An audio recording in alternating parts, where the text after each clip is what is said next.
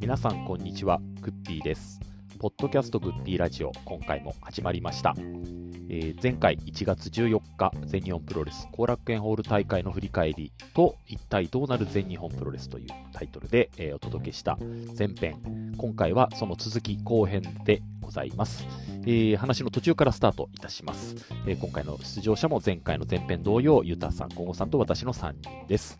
えー本当に全日本プロレスファンの皆さんには気が気でならないような日々が続いておりますけども、えーこれから本当にどうなっていくんでしょうか。私たちなりに個人的な推測をしたあ様子をお届けしたいと思います。それではどうぞ。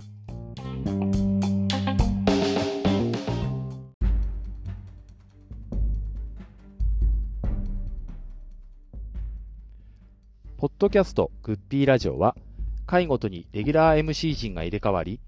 MMA、プロレスリング、映画など私たちが好きな話題を深掘りする番組です。このポッドキャストは Spotify、Apple Podcast、Amazon Music で配信しています。お聞きいただき面白かったら番組のフォローをお願いいたします。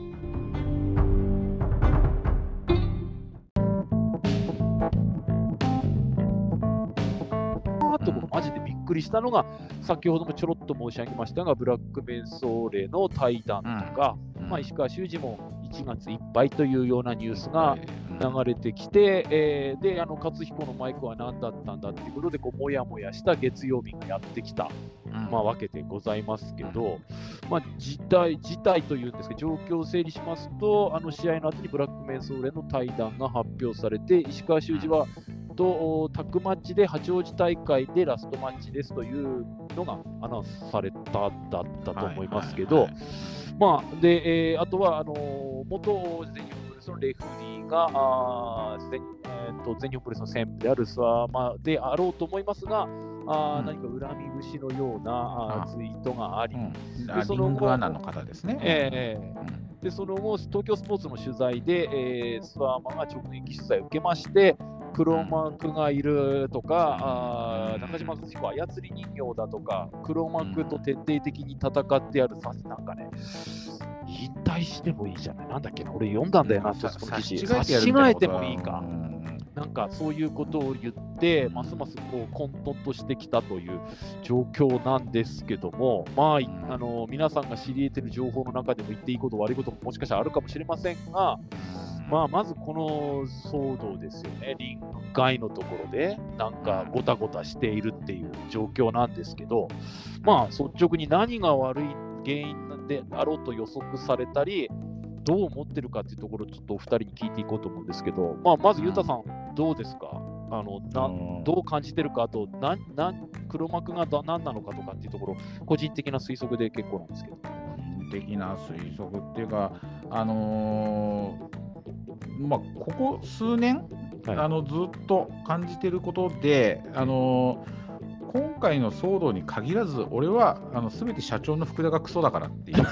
あの全ては俺、そこなんですよ。ずずーっと言ってるのはそこなんですよ。まあ、あのー来てからのおかしくなってることが多いから、おかしくなって、要するにあいつが来て、秋山を追い出してから、すべてが狂い始めた。あれがすべてのあの始まりだったんだけれども、そこからがもうずーっと対談者続出。えあのねう、んあれにすごく感じが似てて、あの感じっていうかあの、全然規模も内容もやってることも違うんだろうけどもー、うん。あの昔の K1、うん。石井館長がやってた頃のだ K1 脱税がなんかでパクられて。が脱税があって、あの谷川貞治に変わったじゃなはいいですか。はいはいはいはい。あのーあれまとめてる人が。はいはいそこからやっぱあのみんなね、あのまあモンスター路線がおかしいとかいろいろやって、どんどんおかしくなっていって、最終的にギ K1 ャ終わって。ラの未払いとかいろいろそうそうそうそうそう、いろいろあって、選手がどんどん出なく抜けてっちゃったりとかしたじゃないですか。はいはいこれ、あれとすごく似てる感じがして、えで、何が似てるかっていうと、やっぱりその現場、あまあ、その責任者ですよね。うん責任者の人間のカリスマ性だと思うんですよ。その秋山純っていうレスラーがいて、それがあのピラミッドの頂点でまとめてたところでいろいろ統括してたもの、抑えてたものとかあると思うんですよ。うん。伸ばしてたものを抑えてたものっていうのがいろいろある中で、それを、まあ、あの後から来て排除した人間が、あの同じようにえ自分のやりたいようにやろうってったらやっぱねその秋山がいろいろ自分のお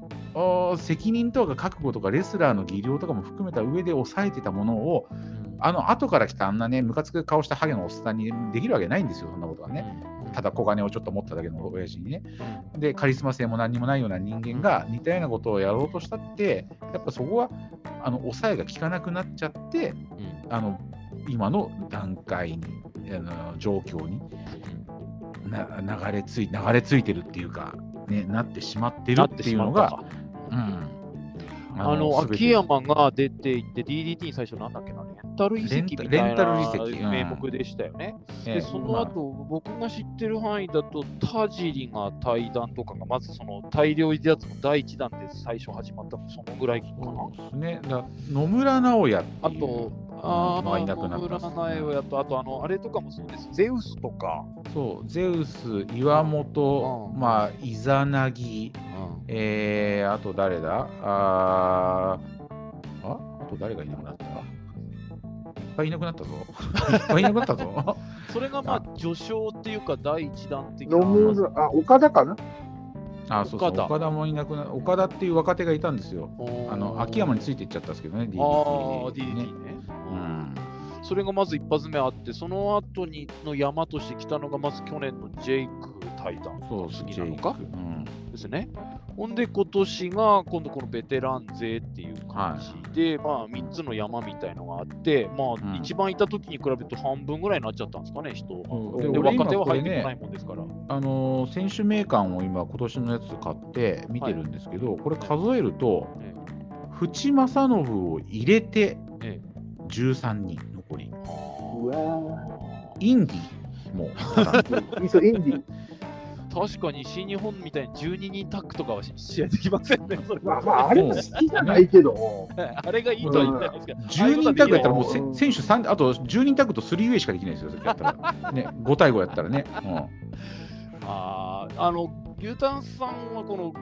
そのなんでスワマがその一応インタビューで答えていたそはい。の黒幕がどうとかっていうので何が動いているというふ思われて黒幕っていうのは、なんかよく言われてるサイモン猪木でしたっけ、はいはいはい。うんじゃねえのとは思うんだけれども、はいあのー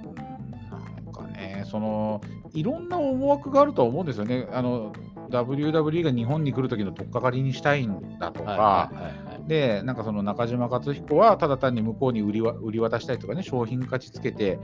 うん。あの NXT を送り込みたいんだとか、うん。なんかいろんなのが合わさって、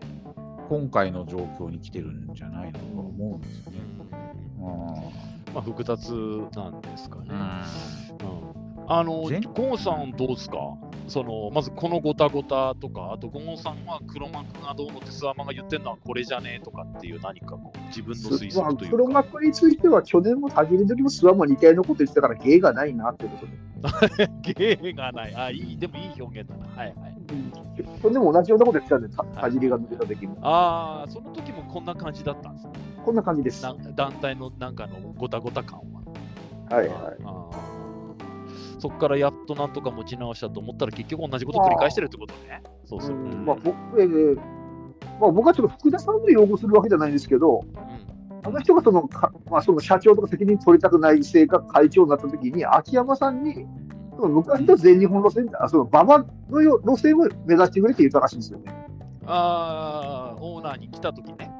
はい。秋山がまだ社長でいたかなんかの時ね。時に、はい。その、あはいはいはいまあ新日本と同じことしても勝てないと思ったかどうかまで知らないですけど、はい。それが今なんでこんなことになってたの？か。ん 秋山いなくなっちゃったらこんなになっちゃう。確かに。もうそれだでまあまあ、僕はこれ、まあ、一番、一番だけはやっぱ新日のあの接待路線やって前から言ってるんですけど、そのさっきも言ったように、昔の馬場路線って言ってて、なんで今流行りのね、新日の前に合わせなあかんねって話なんですよ。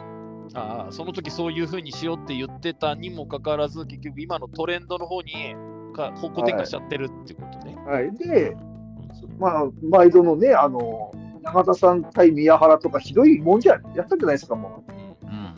あれっていつうん ?2 月でしたっけ？去年の。う。2月、はい。月かな？はい、選手に自信が、選手は負けてないんだとか言ってて、選手の勝ち、自分で落としてたわけじゃないんですよ。まあ、まあ、よく言う、天国から地獄の繰り返しで、で、まあ、今、あの、中島が事故のあれでしょ？本当に何をしていいかがもう分かんないですよね、ファン、ファンからしたらね。もうですでも、でもね、そのごユタさんがうん一緒に見てくれたその選手名鑑の人人数的なものからしたら、自前の選手だけど興行なんてもうかもう絶対不可能ですもんね。まあ、現実的ね。うんだから、その、試合のクオリティが落ちたとしても、よそから手借りない限り興行できないですよね。だからアクトレスタイムとかしゃあないと思うんですよ。ああ、のそのその枠を埋めるという意味では致し方ない。はい。気に入る、気に入らんかは置いといて。はいはいはい。で、またさっきも言ったあの、これもあの突っ込んだんですけど、なんで NXT 今度やと、あのその1月30あ27日のその、うん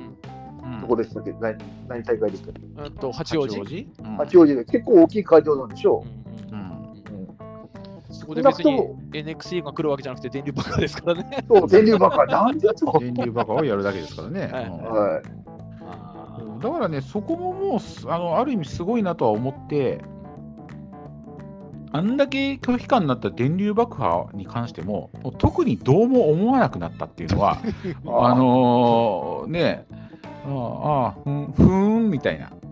だなんかね、あのーこの数年の前日を見てて、そのやっぱその、何、ファンに対して諦めを抱かせることの大切さみたいな、あのなんだろう、団体側がこれだけ選手とかのないがしろにします。あのもう、うちのレスラーのことなんか、どうファンとかも全く考えません。で、権威を、ベルトの権威を落とします、選手の権威を落としますっていうのを、やっぱ1年間ずっと頑張り続けると、やっぱね、あの心って離れてくんだなっていうのはすごく、あのすごく感じる。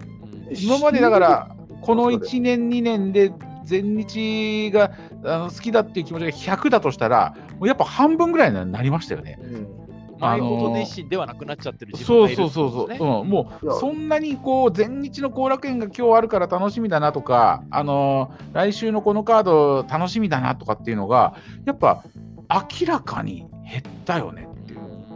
だからこの間のね、その昨日のなんだ淵戦淵の試合とかに関しても、俺、あの生で、え一応家にいたんで、生で見れる環境ではあったんだけれども、あの家族とじゃあ買い物行くっつって、急ぎじゃないけど、うんうん。普通に買い物優先して、あの後でいいや、見逃しでっていうふうになんかそういうのになってきた。あーうん。前だったらちょっとあの今全日本見たいから終わってから行こうとか終わってから行こうとか、俺だけそう、俺だけ見てていいとかってだったんだけはいど、あのーじゃあい行くかみたいな、買い物行こっかって、別にいいわ、後でって、最悪見れなくてもいいわっていうのにちょっとなんかなってはきてる。ねだからちょっと喋ってもいいやあどうぞどうぞはい、あーどうぞ。新日本とノアって、やっぱ気に入らんとこありますね。やっぱせ選手の価値を落とさないですね、自分らで。うんまあ全日本株を下げるようなことはなあんまりしないんじゃない？全日本は自分のことで、そそれそれがしない方が普通でしょうね。うん。そうそプロの興行ですか？ら、うん全日本はそれをやるんですよ、なぜか。それは意図的なのかなんかうんアクシデントでなってるかは分かんないですけどね。だから団体の世界観みたいのを新日とかノアはちゃんと守ってるんですよ。とか、うん、できてるし、それをお崩さないようにレスラーたちもなんか団結はしてないかもしれないけど、その目指してる方向性っていうものはいはい。が、ビジョンは開けてるっていうか分かってる感じはしますよね。う。今日、なんか総合理解できてるっていうか。は。いはいはァンが好きかどうかなんですよね。あそうそう、そこはあのいや、うん。目指してるものが好みかどうかは別として、うん。その一つの団体とかとして、そのビジョンみたいなものの明確さっていうのは、やっぱり2つ、両団体ともまあまあしっかりしてるんじゃないかと思うんですよ、うんそこは。で全日本は本当に自分だけぶっ壊してるイメージがあるんですよ。あのまあ一言で表すならカオスですよね、本当ね。本当うん何もかもがカオスっていう言葉でもうに、まあ、わあの当てはまっちゃうっていう気がしますね。新規のインディーならいいんですよ。俺たちはこういうスタイルでやっていくんだ。ああうんままだ目指してるものが分かるってことでしょ。うん一応全日本50周、50年の老舗ですからね。まあでも 50, 50年でも全日って毎回変わってますからね、内容内容が新日もう。本の中身が変わったどころじゃないぐらい、本当にや、のれんはあのあ変わってないけど、中身はそんなもんじゃない、日本どころじゃないのに変わってます。そう、ぐっしゃんぐっしゃんですからね、50年っつったって、本当、継ぎはぎだらけの歴史ですから、あのまあジャイアント馬場って言ったところでって感じにななってますよね、もうね。まあ、あのライト層のファンの方々で、あ大おおよその歴史的なものをこう感じ分かってるとすると、やっぱりあの三沢はじめノア勢がバーンと出てった時点で、1回全日本終わってるっていうふうに見てる人だって多分いるだろうし、それ、うん。あっちにやっぱついてった人もたくさんいるでしょうし、そうですね、俺さんもそうでしたも。うん。そこから武藤来て、武藤が社長になったのを全日本でババイズムって言われても、やっぱりそれはピンとこない方が普来ないです、通でしょ。来ないです。うん。別に武藤が悪いわけじゃなくてですよ。まあうんうん。それってやっぱり全日本っていうのれんをただ守るために元子さんが人頼んだんじゃないかと思うんですけど、うん。あまあ、団体の名前が維持されたってだけで中身は全く別物になってしまってたんで。そうですね、でその武藤たちもまたごっそりいなくなってるいなくなるし、でしょ、ううんん結局そういうのにこの20年ぐらい続いてきて、うん、で、その間に、まあちょっとこの面白前も話しましたけど、ずーっとその組織の中枢にいたのは、まあ僕が知らないだけかもしれませんけど、村方さんはのことはちょっと分かりませんけど、まあ、レスラーで言うなら、まあ、スワーマが、まあ、その間もずっと、まあ、いたわけですよ。ね。うん。で、、今、そのなんだ専務執行役員だか専務取締役だかなんかちょっと分かりませんけど、なんかになってて、それなりにあの団体の中での決裁権というか何かを持ってる立場ではあると思うんです、きっと。にもかかわらず、このいた間にずっと、まあ、頭が変わったり、なんやかんやしても、まあ、自分のポジションはずっとあって、うん。えーまあ、今でもリングにも上がったり、フロントの仕事もまあきっとやってるんでしょうけど、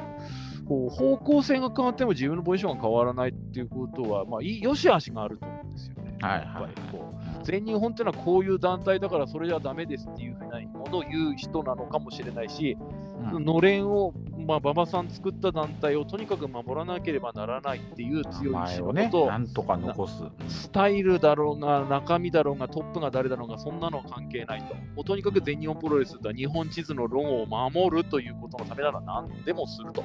いうタイプのどちらかだとすると、スワマは僕は後者のタイプの経営者なんだろうなというふうには今回も思ったんです名前、のれんを残したい。残すことを何よりも優先するタイプ。うん内容はともかく、うんはい名前を残すんだと。そそうすると、そんなの全日本じゃないだろうっていうような人ももちろんいるし、うん、まあ、そういうポリシーを持ってる人もいると、そういう人はやっぱり離れていく。で、また頭が変わる。でも、のれんは守っていかなきゃいけない。でも、やっぱり方向性おかしいんじゃないっていうと、そのこんなとこいられない。で、出ていく。みたいのが、まあ、ちょいちょい起きてきて、起きてのこの20年だったのかなと。そうそう全日本当の馬場さんが作った全日本っていうのは、やっぱり実質30年ぐらいだったのかなっていう気が、あのまあ、2000年ぐらいですよね、ノアができたのノアができたのが2000年ですね。ぐらいですよねうんうんだからそのそこで一旦、まあ、新日本もやっぱりその時99年1.4で1回、いろいろおかしイくなりノキイズムましたからね。が終わったって言われてますし、まあ、あの辺がやっぱり歴史その、両団体の歴史の二段二強時代の終わりだったのかな。ですよね。だからあの50年、まあ、だからススワ50年続いた全日本プロレスっていう歴史のある看板っていうのは、やっぱあの商売をやるにやる上では利用価値はすごいあると思うんですよ。それはそうっすよね。あ半世紀も続く企業なかなかないですから。そうね、そういうところでね、名前を出して、で、スワマみたいに名前を残したい人もやっぱいると思うし、で、それ以外でも、その名前を利用して金儲けしてやろうみたいな人もいっぱいいると思うんですよね。。あのー見えに見える人、見えない人の中でもね。だってやっぱき、ね、金融機関がた例えば融資とかする場合に、は出来たてほやほやのなんだかよ何するかよくわからない会社だと金貸して大丈夫かなとかって思うけど、まあ、50年も続いてる老舗っていうだけでまあうん50年も続いてんだから大丈夫だろうっていうその信頼感とか多分うん対外的な信頼感違うと思うんですよね。いらそういう意味ではもう内容全然違う。な ありますけど、まあね。なんかこうだからそういう意味ではこう名前残すっていうものにも意味はもちろんあるとは思うんですけど、でもその間にこんなにいろいろ中身はもうごっちゃごちゃに変わりつつ、うん名前だけ名前だだけって言ったら悪いけど、まあ、残ってきちゃって今のに至ってんのかなっていう感じはちょっとしまして。まあちょっと収束するのかこれ元に戻るのかも全然見当がつかないんですけど。まあ、俺の中のね、ずっとそのウルトラシー的なあれはね、なんかね、アベマアベマに変われねえかなっていうのはずっと思ってるんですよね。まあ、今回、WWE が日本にも来るし、その代わりとして全日にうまいことなんかね、買い上げるとか提携だか知んないけど、アベマでちょうどやってるし、WWE も。うん、ちょっと聞きたいんですけどね。ねはいはいはい。ね、なんで WWE の絡まなかったんですかね？絡まなかった？絡まなかった。こ今回だから正正月だから味見に来たって感じじゃないうん。でも。そこでまだそこで裏でまだビジネス的なもの何か動いてるのかもしれないですよ。もしかしたら。するかもしれないけど、そこまでポンポン来るかって言われるとなかなかあれうんうんじゃないですか。うんうんうんうん全日にも手出して、ノアにも手出して、あれかな？ノアにも手出してんの？今、ないなないでしょ？ノア、別にあああのノアとかも、ノア出してないでしょ ?WWE。ああ、ないないないないない。ないと思います、多分。うん。うんねそんなだってもう今 WWE から選手をポンポン呼べるような状況じゃないですよ、今。まあ、お金もかかるでしょうしね。まあ、自分はあのこう認めたくはないし、そうでないことを願いつつも、まあ、今回いろいろごたごたしたのは、まあ、私のその勝手な推測で以前もお話した通り、まあ、どこか、どこかっていうかニューヨーク方面ですけど、何か買い取ろうかなとか何かしようとしているのではないかというのが、まず、まあ、まだその線は僕の中では消えてないんですけど、その団体としてのスリム化みたいなのも。うん、でそれで、買い取る目的のね。金金出してやってもいいぞと、その代わり、えーある程度人員整理をしなさいみたいなことを突きつけられて、うん。えーやむを得ずということが今回の結果にもしかしてつながってるんじゃないのっていうのが、あー自分の勝手な推測なんです。まあ当然そこのの裏には経営なんとかいろんな問題がきっとああると思うんですけど、だから僕はあの選手たちの懐事情なんて何も知りませんけど、みんな例えば年俸の半分以下にみたいなものを、うん。あの突きつけられているのかもしれないし、まあ、それでも強い気持ちを持ってやっぱり続けていこうって思ってリングで戦っている選手もいるかもしれないし、はい。まあ、そういうところで肩を叩かれた選手もいるかもしれないし、うん。まあ、それが今回、まあ、大晦日、また年末年始にこういろんな離脱もあったんですけど、これ、遡ると実はもっと前からそういうあの接触、まあ、あのはいはいは関だけでなく、まあ、新日本とかノアとか、グレートとか、まあ、いろんなところがなんか刺さってきて、これじゃこのままだとこの団体もしかしてみたいなことってのはもっと前から実は始まっていて、ジェイクとかはそれれを指してたのかなという気もして、まあ、いち早く、まあ、移籍をしたのかもしれないと思って、だから、あれですよね、僕の結論って言うと、黒幕がどうのってスワマンが言ってるんですけど、黒幕なんていないんじゃないかな。みんながみんなね、そう。ん作り話っていうか、こう、妄想というか、こう、ふんわりそういうものの存在があるかもしれない。陰謀論だみたいなね、感じで。はいなるほど。だから具体的にどこどこの誰さんが裏で手結で引いてるとかっていう具体的なものは実は何もなくて、ぼんやんとしてるんだかもしれないんですよね。うんで、スワマンにちょっと僕はいただけないなと思ったら、なんかそれをこういろいろあんだこんだ言って、こうなんか、全日本プロレスの中のそのスストーリーとかアングルみたいななんかこう使おうとしてる感があって、それはね団体の戦いのテーマに使うものじゃないでしょって思ったんですよ。まあ、さっきみたいに、そ去年もそんな感じやったんで、もう、それはもそれう、あだから、ゴモさんが芸がないってそこなんでしょうね。うんもう諦めるしかないです。そういうのって分けてもらいたいっちゅう。そうそうそうそう、ビジネスはビジネス、ファンはリング上の戦いが見たいんだから、んそういう会社のぐらついてるところをストーリー展開の中にのよエッセンスに持ってくるもんじゃないんじゃねえのって思うし、そのせいで引き抜きだなんだってわよからぬ変な噂話立てられて、ノノアの方も困ってるとか迷惑だと思。なんかノアも結えあれ、構あれ、え、全日で言ってます？全日ファンで言ってるやついます？そんな、だってそういう話が出たりしてるって聞いて、引き抜きのことが。多そ分んなわけないじゃんと思ったんですよ。うんそれはだってあの中島がつからリングでなんか引き抜きだ、クーデターだとかって言ったのが、あのいいか変に煽ったのがね、いかんですよね変なことの、そね。妄想につながるんだと、それはさすがにないでしょって、もちろん思うわけです。全日知ってるやつと全日が何やってんだだから、ね引き抜く金なんかねえよって。ねえ、そう。何言ってんだよ。じゃあ中島克彦返すからジェイク返してくれよって。本当に。本当によ。ああ全然いいわっていう。怪我の巧妙ではないんですけども、まあ、石川修司がノアの、えー、と主催する大会って言った方がいいのかな、まだノアの本戦ではないんですけど、うん、まあ、参戦が決まって若手とやるっていうことで、僕はすごくこうポジティブにこのことは捉えて、まあ、石川修司ほどのプレイヤーがノアに来てくれるなら、ノアにとってはすごくいいことになるし、若手の育成にもとってもプラスだろうしと思って、すごくいい、ノアにとってはプラスだなと思いましたけどね。ちょちょちょこっとだけあの席を離れます。あはいはい。ゴンさんは石川修司のノアさん、参戦でいいのかな、ノアの大会への出場っていうのはどういうふうに感じます？いや、やっぱりやばいでしょ、小結3人衆が。何、潰されちゃうの？いや、潰されるか、大和田君がスーパー大和田君になって、ええあの小結3人衆抜いちゃうかもしれません。あその先輩飛ばして飛び級しちゃうかもしれないはい。だって、安西君がそれでしたから。あはははは逆に小結軍団もちょっと一皮むける機会になりませんかね？そんなベテランそんな人たちは育てることないか？それを J 君が来た時に期待したんですけど、あはいはいはい、ノアは、まあ、ビビったのか、やっぱ選手を大事にしてるのか、やらなかったんですよね。ただ今はその大和田君をバンバンやれるから、石川修司呼んで、うん、僕、ちょっと大和田君楽しみになりましたね。うん、やっぱりそのみみんながなんか石川修司という一人の選手にも期待してるけど、彼が来ることによって団体の選手が育つことにも期待してるって感じなんですよね。はい、多分僕もそっちの後者の方が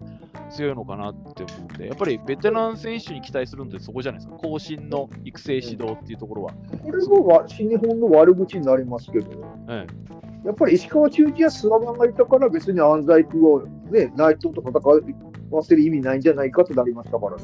ああ、ああ、あの、あの、ゆうたさんはどうですか、はい、石川修司がそのノアの主催大会に参戦するとか、まあ、これからノアとどう絡んでいくかはまだわからないんですけど。まあ、なんだろう、この騒動の中では唯一ワクワクする話ですよね。あ明るい話題って取っていいですよね。正直、だから、このじゃあ1年間、前1年間つうかね、1、2年ぐらいの間、全日本プロレスが石川修司を最大限利用できて、活用できていたかっていうと、全然できてなかったですよね。あのいいとこ、本当に安西とやったシングルで、あのしっかりあのガッツンガッツン入れたっていうぐらいで、まあ、でなんかすごいあの、本当に都合のいい便利屋としか使ってなかったんで、これでじゃあ、フリーで身軽になった立場でノアに行けば、多分相当のことができると思うんですよ、石川修司なら。石川修司自体のプレイヤーとしての、選手としてのいろんな活動の可能性も広がるし、まあ、僕、今、ゴゴさんとも話したのはその、あの石川が来ることで若手が育つんじゃないかって期待、の、ノアにとっては、ね、そうですね、うん、そういうのもやっぱりあのこうなんていうんですか強い先輩としてぶちのめして這い上がってこらせるみたいな、そういうのもできるし、あの、うん、GHC ヘビー級路線にももちろん名乗れるだろう当然な入ってる。で、サイズがあの、ね、今のノアにいない、ね。まあ、ジェイクはいるけども、ね、ねあのー他のやつらと絡んだって、誰と絡んだってね、新鮮だし、面白いと思うんですよね。うん、ワグナージュニアとか外人とつけてもいいんでね。ワグナー対石川とか僕もイメージしたんですよ。絶対バチンドーンだなと思って、いいなって思ったし、まあ、あの、ジェイク対石川がノアでも見れるかもしれないっていう可能性もあるそうですよね。それもそれで面白いと思ってたんで。それ？そうだから丸藤とか杉浦みたいな小さいような相手とやったって絶対ね石川ならあの面白くできるだろうし。うんね。それこそ清宮石川だって絶対面白い、ね、面白いですよ、うん、清宮のためにもいいですよね。うん、それをドアがやるかなんですよ。まあそうですね。まあ、でもほら、新日本と行ったり来たりだと、まあそんなにこう、なんてスタイルの差もない団体同士で、そのまんまやれるんだけども、戦い方を変えないとできない相手が来てくれると、それはそれでの、あの清宮の成長や選手としての区域の深さにもつながると思うんで。新日本ではできない戦いとか、やらなくていい戦いをノアだとやらなきゃいけないみたいなのは逆に懐深くなるんじゃないですか、ね、ななると思いますよね。でそういう意味でもプラスのあのノアのあのなんだリミットブレイクでしたっけ？あの、塩崎が、主催主催のやつ、主催する後楽園の、はい、あのカード編成が、なんだろう、ね。絶絶妙な、素晴らしいですすよごいあれ。う。ん、おっさんに刺さる、そうそう、おっさんに刺さるカードを揃えてきて、で、あれ、俺、一番びっくりしたのが、あれ、藤田と真壁がついにそうです。やるんですよね。ついにです。はい。ついに、もう何十年ぶりって感じのね、え真壁の最後の忘れ物をここでみたいな。えもう1.4あの1.4とかでもやってもいいようなことがつい実現するんですよ。ノアでやっちゃうんだと思ってね、これ、ペーパービューでもいいから、ちょっとぜぜひ見たいなと思ってるんだけ藤ど田真壁の絡みでしょ？石川とノアの若手でしょ、若手がやるでしょ？で僕的にはその桜庭対関そうそうそう、桜庭関本でしょ？どれらいカードが来まして、うん。プロレスのトップと MMA のトップの戦いみたいなもんなわけですよ。あのまあレジェンドですけど、そうですよね。これって関本にとっても桜庭にとってもプラス、どっちが勝とうが負けようが。そうそうそう。なんか見たいものは全部見れそうな気がしますよね。なんかね、桜庭と関本ならね、こもういうのが本当に両国とかでやるんだったら、本当にど土曜日とかなら見に行ってもいいなっていうぐらいの素晴らしいカードで。う、ね、すごいんですよ。で、ああの、あれ、アベマでやらないですかね。あのないんですって。ど、どうやら僕ちょっと、僕あの、はい漏れてるかもしれないですけど、わあの Wrestle Universe での配信しかしないみたい。ああまあそうなんだ。なんかね、多分他団体の選手とかいろいろ出たりしてて、権利上とかなんかやっぱなんか面倒なのかな、なんかでも All Together とかだと新日本仕切りだったからあれだけど。でもあれですよね、あのーレッスルユニバースなんて900いくらなんだから、だからペーパービューだとそれを考えれば一戦だけ入れってことね。ペイペーパービューみたいなね、900円であれかあのカードが見れるんだったら全然いいなと思いますけどね。うん本当になんかこそれこそあれですよ、全日本プロレス TV 解約したっていいんですよ、それ。で。もね、ね。僕、本当にユダさんとツイートやり取りしましたけど、今回の騒動を見て、どんなに残った選手が頑張るかもしれないけど、もうその試合に集中できないノイズが多すぎて、そなんか見るのがくたびれてきそうな気がするんですよう。。うん。だからなんか、だったら見れない環境の方がまだマシかなって。昔、ずっとワールド契約してたんだけど、はいなんか新日本見るのが嫌になってきてやめてうんっていう時期があって、はいはいなんかその時にちょっと似てるんだけど、なんかチャンピオンカーニバルとかって言ったって結局3分の1ぐらいしか身内いなくて、あと戸ざまでなんとかカードを埋めるとかだったらなんかなとかって思っちゃこれって。でさどうす、どうすんのこれでって思っちゃうんですよね。ああ、それこそね、NXT とか外人を半分ぐらい入れるなら面白いですけでもでももうそれはもう、だからね、全日本プロレスなの？それはっていううん形になっちゃうんですよねい。やけど、全日本もともとがそれって外人対日本でしょ、基本は。まあ昔はね、確かまあ、にそうそういう。なんですけど、でそれはそだから本当にやるんなら、ありやとそれはやるんならね。それはだから、ね、全日本、ジャイアント馬場とかいた頃の話かもしれないですけど、主導権が誰が持ってるかって話になっちゃうんですよね、結局は。ねまあ、ただの、そううそうそう。だし、現実的にギャラ払えるかよっていう、そのあ切実な問題もきっとあるだろうし、外人転国にするための。ー仮もう WWE がじゃあ仮にか買い取ってくれるとかね、それではそれで、あのーいいのかもしれないんだけど、一瞬の考えでは。ただあの、うちらね、特にグッピーさんとか俺とかは、そ似たような状況になったプライドがどうなったかを知ってるじゃないですか。はいはいはいはい。ねあれあの時だってプライドだって UFC が買い取って、はいなんかアメリカと日本でメジャー格闘技の2リーグ制をやっていくんだみたいなことを言ってましたよね、なんかね。ええそうですあの最初の会見ではね、はいあのーいろんな偉そうなこと言ってたけども、え実際になことでね、一切やる気もなかったじゃないですか。多分あのあの段階でもね、やる気なかったですよね、絶対ね。プライドの、うん、そうです。あれはですね、多分、うん株価とか何かそういうものとか投資している人とかスポンサーとかからの,、しあの急激に撤退されないための我々のようなファンじゃない、うん。でそういう裏でのお金の問題での情報操作だと思う。向けのあれですよね、だと思います。ね。うん。だから、これのままプライドが吸収されて、名前だけとか権利だけを USC が買い取りますなんて言うと、うん。あのなんかやっぱりよあの裏で動いてるものが何かが壊れかねないので、うんええなので、ああいうふうにしてプライドも継続するんだ、じゃあ安心だねっていうことで、資金の急な、急激な流出を防ぐための口実だったんです。でも、ああいうのはやっぱり我々、昔から見てると、プロレス界や格闘技界ってちょいちょい K1 もそうだけど起きるわけで、はい、ありますよね、そうそうそう。その末期の状況にもしかして全日本は近づいているのかもっていう状況になってますよ、ね。あと一つ、うん、でかいことが取ってもって気がする。あ、はいはい、どうぞ。練習生どうなったんだったらしいああ、なんか公開練習かなんかはしたけど、その後デビューがどうとか何も騒いでないんです全く何もいないです。聞かないですよね。うんなんすかこれ？あその入門はしたけどデビューできないって、なんか昔日本にもあったような話だけど、なんかなんかでも前、前の公開のやつやった時は、あの割と早めにその斎藤ブラザーズと井上涼ともう一人、塚本っていうのが4人受かり受かりましたよ、入門これでしますよっていうのは発表になったんですよ、すぐに。だ今回は分かんないです、どうなったか。何も何もあのあのセレクションで誰が残ったとかも何もなってないです、ね。うん、今のと何の発表もないですね。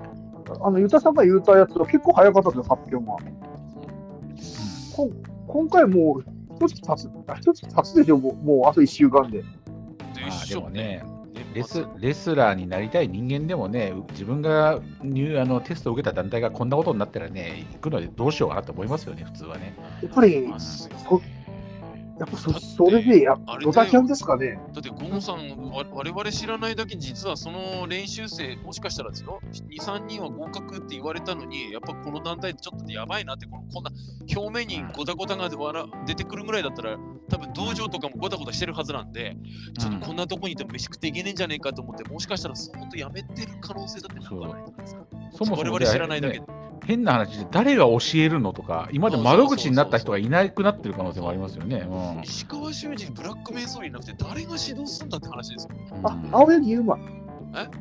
青柳優馬。あ青柳が教える。なってますけどね。まだでもほら本人が主力だからトレーナー的ポジションになるとちょっと難しい。あれどっちかというとバイプ上手なバイプレイヤーが結構やるパターンが多いと思うんで。まだちょっと難しいんじゃないか前見たなんか映像では青柳がなんかあの合同練習先頭に立ってやってはいたんですけどね。どうなるかわかんないけど。なんかあの人が結構前からコーチらしいですよ。うん、でもあれですよ、あの実際問題、じゃあ、俺、うちの娘がなんかそういう、なんかね、まあ、プロレスじゃなくても、なんかの団体、こういうね、企業なりに入るってなったら、俺、多分親としては調べると思うんですよ。大丈夫かどうかってことね。そうそうそうそうどう、どういう、特にあのあんまり知らないあの携帯の、ね、企業だったりだとか、ね、業界だったりすれば調べると思うんですよ。そうどうなってるか。でやっぱ、俺が言いたいのは、うん、でそれがこんなことになってれば、俺、止めるもん、親、家族が。前帰ってきたらとかそうそう、こんなとこやめとけって、じゃあこっちの新日本プロレスってとこにしとけって言うもん、俺。あれか、やっぱみんなそうなりましたかね。え？だから、いやその陰であると思ったんですよ、そのユタさんのような。に全それで全滅したのかなって話を知らない間にみんないなくなってる可能性もゼロではないと思います。うん、公表されてないだけで、だって道場に毎日練習生いるかなって見に行ってるファンってそんなにいないでしょうから、どうなるか分かんない。実際は分かんないですよね、入門も特にしてて、練習始めてるかもしれない。そうそうそれはね、厳しい練習してるかもしれないし、これはまだ分からないんですけど。まあ、ただまあ、あのー、俺、普通のね、ただの、あのー、道場で、自分らの道場でやってる入門テストだったら、それでいいと思うんですよ。人知れずいなくなったでもいいと思うんだけど、うん、わざわざ公開でやるんだったら、あの発表はしなさいよと思う、その結果ぐらいは。うん、結果も込みでしょって、公開でしょって思う。そりゃそうですよね。すごいけど、先生は早かったですからね。どうなりましたかは何にも言わないっていうのは、ええって思うのが普通ですよね。うん、余計、余計うさくて、じゃあ次のね、あのー、新人も行かねえよ、じゃあって思いますよね。そうそうそうなんですよ。その次に何かがあっても、その前の時どうだったの？結局誰もデビューしてこねえんだけどっていうところで練習生募集なんて出たって信用されませんよね。信用されない。あのだから給料もろくに、ね、出さねえツイッターの求人広告 と一緒ですよね。これ、なんかね、せっかくいい試合しても、ちょっと裏のことが根深すぎて、ちょっとあれですね、なんか、エンターテインメントを提供している会社としてどうなんだっていう、根本的な問題になってきます、ね、そうなんですよ。これだから本当にね、この年末年始、特にね、この年始は特にですけど、まあ、あの皆さんだってそうじゃないですか、あの1年間の始まりのね、仕事で疲れたってことに元旦に自信があったりだとかね、いろいろこう心が疲れてる時に、やっぱそのエンターテインメントを見て発散する、あの暗い気持ちを発散するっていうのがあれじゃないですか。あのなのに、特にこの、まあまあ、今回、ノアのね、あのいろいろ、窓口有志もいろいろ意見はあったあれでしたけど、特に今回はこの前日のごったんごったん、まあ、このこの最近、毎年そうなんですけど、でね、もうなんか楽しくとか明るくとはとても見れないですよね。まあ、心配と不安を抱えながら見ていかなきゃいけない、ね、そうそう、次は誰いなくなるのとか。で選手がまたツイッターとかでね、あの俺は残りんでとか、ここは盛り上げてきますとか、言ってくれるのも余計痛々しい。はいあのファンへの気遣いをしなきゃいけないと思ってなんか声をかけてるつもりなんだろうけど、むしろなんかあのまあ宮原あんまりそういうことしないみたいですけど。そうだからね宮原の SNS 俺ねあのスターの SNS としてはもう満点だと思う。はいはいはい、うん、あのイベントに出たとかそういうことしか逆に言わないと、ね、うん、あのおかしなやり取りもしないっていうのは。あれねなんかあのほんちょっとあのこれも少しか個人的推測あるんですけど、はい、棚橋がやっぱり試合に関しての何とかっていうのは一切あの人ツイートとかしないんですよ。SNS そうですね、うん、でそれってやっぱり、見見る側の意見です。いろんな意見があるから、うん、あのポジティブな意見だけじゃないものもあるからだからイベントに今度行きますとか、はい、今度イベント出てますとかそういう、はい、あのプロレスラーとしてのパフォーマンス的なそのなんだプロモーション的な仕事以外のことは言わないって決めてるんですよね。うん。で、な。んか宮原も少し似てますよね、似てる、似てる。二、人は結構こう進行あるじゃないですか。こう。はいはい、はい、あの、なんか、なあの熱くはなないかもしれないけど、ええ、あのこう交流はあって、やっぱりそのトップの選手ってこういうふうにしてた方がいいと思うよとかやるべきだみたいのがね。うん、なんか棚橋からそういうところは宮原もいろいろ学んだりしてんのかなっていう気はする。うん、でそれはもちろんいい意味でですね。はいはい、なんか別に洗脳してるとかそういうのじゃなくて、あのトップ選手ってこういう振る舞いした方がいいと思うとか、あそうです、確かにそうだなって、じゃあ俺もそうしようかなみたいなところは、いい部分をちょっと真似てるっていうか、あそういう、うん、あのなんかいろんな交流の中でいろいろヒントを得てるのかなって気はちょっとして、で、宮原の振る舞いって僕も、あ余計なことを言わなくて、この人はこれでいいんだなっていう、ちょっと思ったりもするんですよね。そう。宮原の、ね、本当に SNS の使い方は、俺、プロレスラーの中じゃ本当に一番好きです。うまいかもしれないですね。うん、うまい、うまいっていうか、まあ、あのちゃんとしたあのスターの人のあの SNS だと思う。リング上に立ってる宮原健人の部分だけをこう、なんていうそうそうそう、ええ、が見えるようにしてるキャラ。キャラクターの宮原健人だけを出して、人間宮原健人は全然出してないんですよ。あのほとんどはね。うんそうそうそこはね、す素晴らしいと思う。裏垢で何してるか知らんけど、別にそれはともして。裏垢。まあでも、わかります。なんかそこって、棚橋も宮原もちょっとうまい、うまいことやってるなって感じが、はい、確かにちょっとしますね。うんまあ、あの今日はこうそうやってちょっと最近の全日本のごたごたにあのになの話にちょっとなってしまったんですけど、はい、まあ一応この月末27日八王子大会がありまして、えー、三冠戦は勝彦対芦野ですよね。芦野翔太郎ですね。あとえー、あとはなぜやるのかわからん電流爆破とか、まあ、石川修司ブラックメンソル、えー、所属これもまた所属レストマッチでまた出てきましたけど、えー、まあ、そういうのがあるので、まあ、この試合の後もまたなんかハッピーな話が聞こえてくるのか、ま、もうこれよりさらにどん底に落とされるのかまだちょっとわ 分かりませんけども。まあちょっと注意注意して見ていかなきゃいけないなとはちょっと明るい明るい未来は本当に見えないですよね。は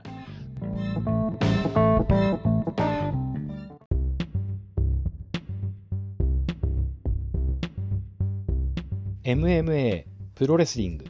映画の情報盛りだくさんポッドキャストグッピーラジオ。